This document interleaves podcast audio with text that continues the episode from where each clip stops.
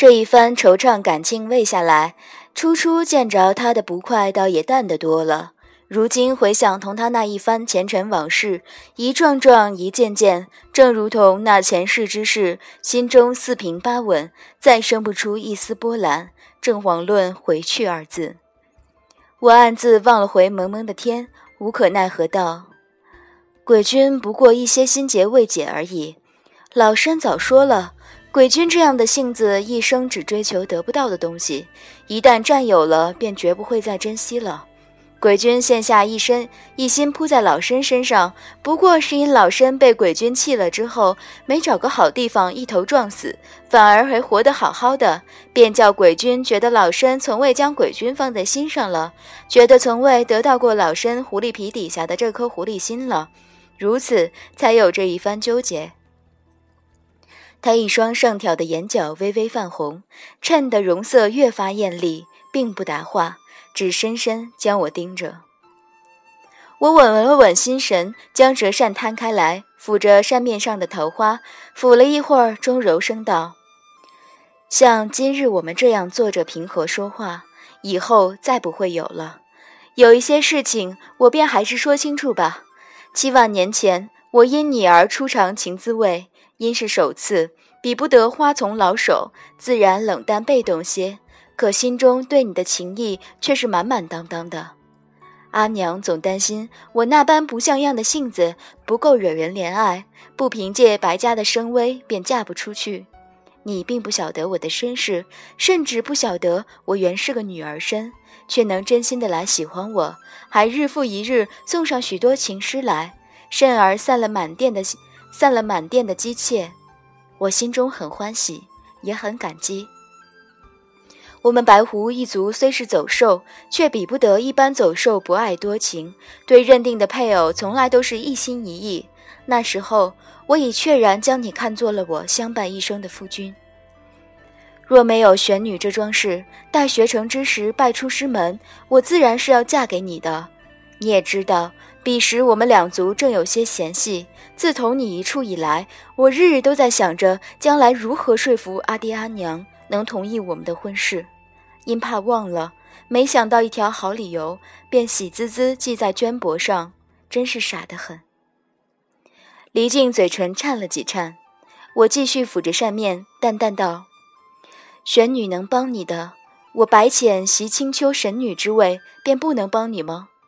可你却在我对你情浓正炽时，当怒当头给了我一棒。”我撞破你同玄女的那桩事，心中痛不能抑，只叹我当初糊涂，对玄女掏心掏肺，到头来却让她挖了墙角。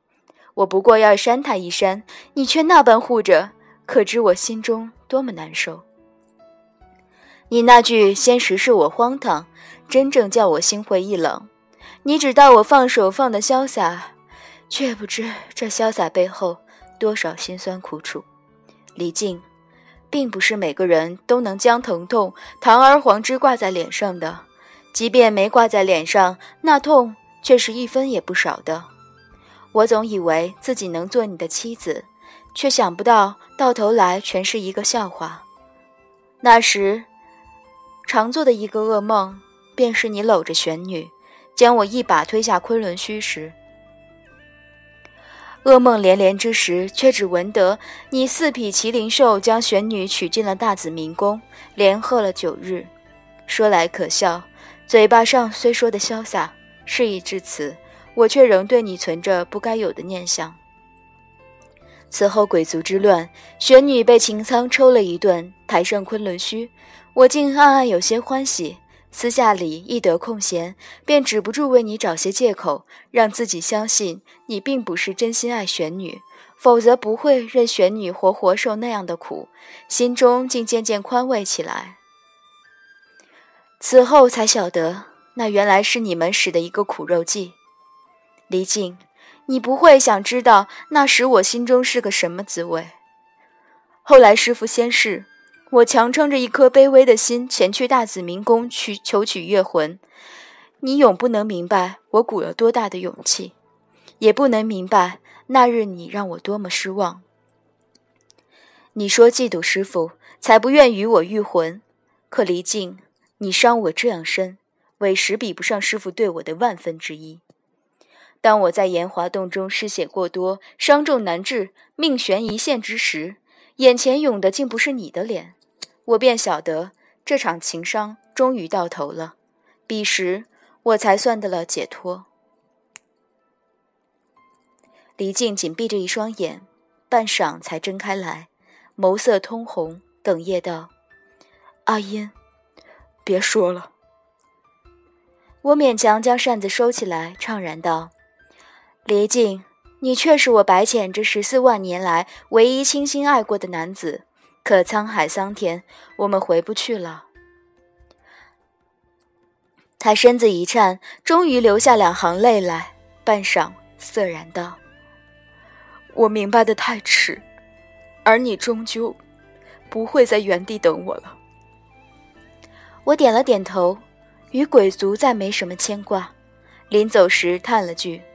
日后既是路人，不用再见了，遂告辞离去。拨开雾色，夜华正候在前方不远处。明明是那么甜蜜的话，由你说出来，片就那么令人心伤。我勉强回他一笑。到得南天门，并不见守门的天将，只见几头老虎挨着打盹儿。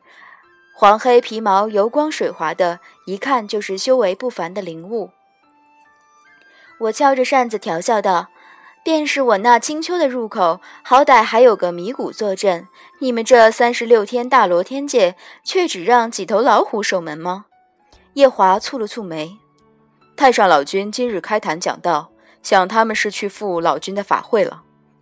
转而又淡笑与我道。听说在凡界帮元贞渡劫时，浅浅你常同元贞论道，想是道根深植了。老君这么多年讲遍天上无敌手，在高处不胜寒这个境界上站得十分孤单。你此番上天，正好同他辩一辩。我吞了口口水，干干一笑，好说好说。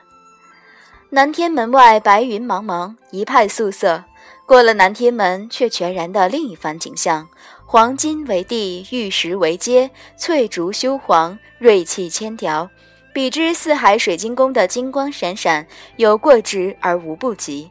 好在上来之前，为防万一，我忒英明的附了条白绫，不然这双眼镜保不准就要废了。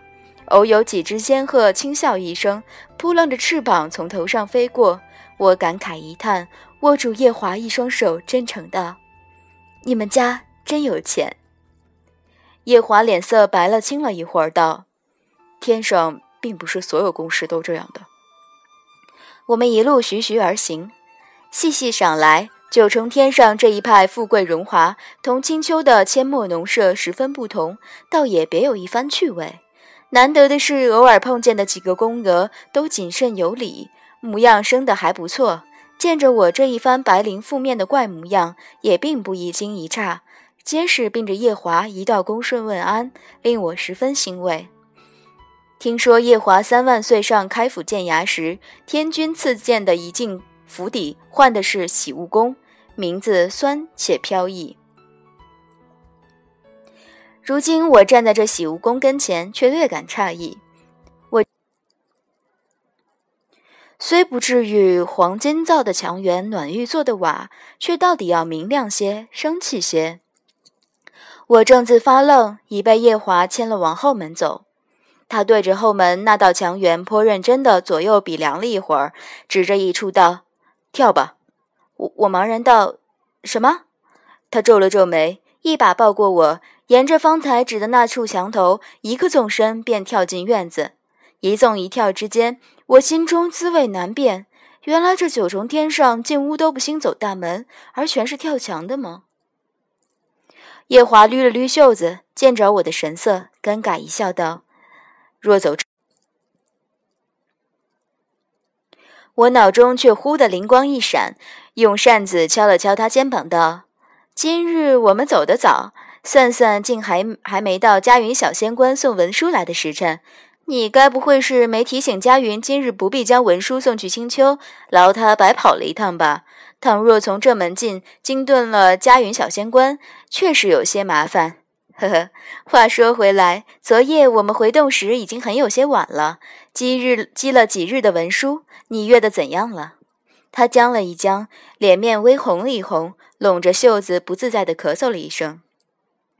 我一直担忧夜华有些少年老成，不过五万岁的年纪，恍惚一见，竟比东华那等板正的神仙还要严肃沉稳。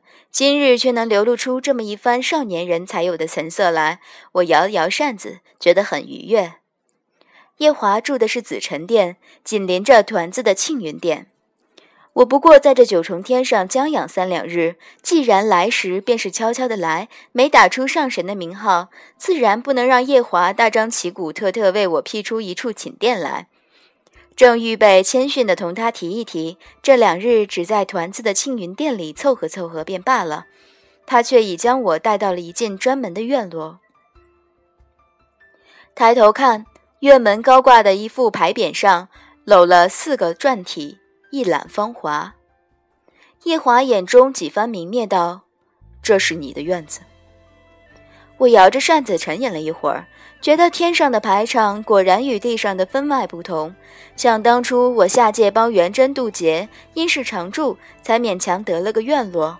此番只是在天上住个三两日，却也能分个院落。一个先帝，一个人皇，却是王家，气度真是云云之别。我感叹一番，伸手推开院门，吱呀一声，朱红大门敞开处，一院的桃树，一院的桃花，从外边朝里望，满眼尽染花色。我怔了怔，讷讷道：“原来你是诓我上来帮天后守蟠桃园。”夜华神色僵了僵，抽着嘴角道：“蟠桃园不知多大，你以为才这是一院子？”这里的桃花是我两百多年前自己种的，养到今年才开的第一束花。我心中突的一跳，却不知这一跳为的哪般理由。缓步踱进院中，用扇子信手挑起一只桃树丫，这一枝桃花开得十分清丽淡雅。